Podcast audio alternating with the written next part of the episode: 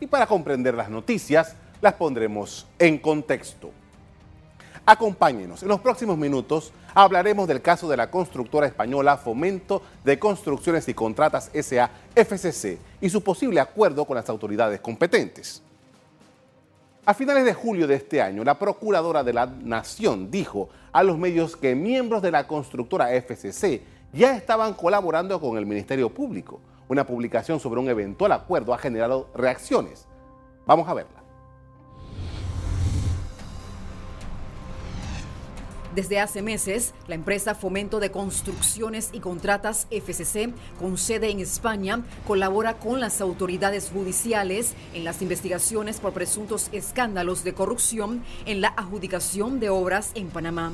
En días pasados, una publicación del diario La Estrella de Panamá advirtió sobre las supuestas intenciones del Ministerio Público de firmar acuerdo con FCC. Sin embargo, la institución investigadora lo negó. Según el posible acuerdo propuesto por el Ministerio Público, la empresa FCC solo pagaría una multa de 20 millones de dólares.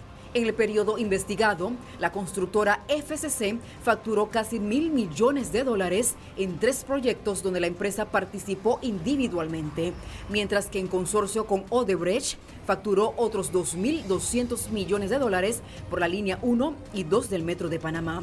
En Panamá la constructora se adjudicó cinco proyectos que se ejecutaron entre 2010 y 2014 por el orden de 414,3 millones de dólares.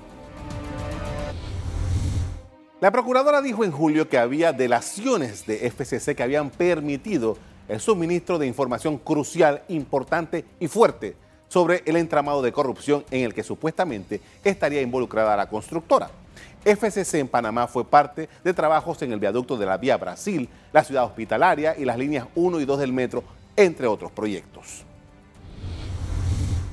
Según la información disponible, FCC estaría bajo investigación de la Fiscalía desde el año 2017 y a mediados de este año se habría logrado por lo menos dos confesiones de personas que fueron ejecutivos de esa firma en Panamá.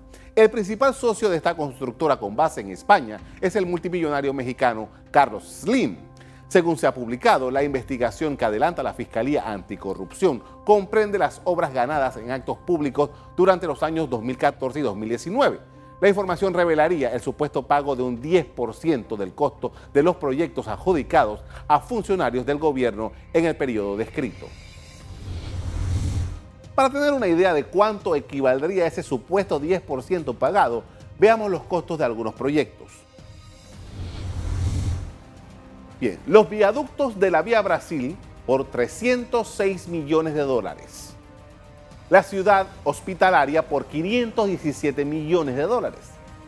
El hospital Luis Chicho Fábrega por 127 millones de dólares. Como dije antes, en julio la procuradora había revelado lo que el Ministerio Público estaba consiguiendo de parte de personal ligado a FCC. En aquella ocasión, indicó que estos datos también impactaban en el caso de Brecht. Que del caso de Brecht hay una línea de investigación que es FCC.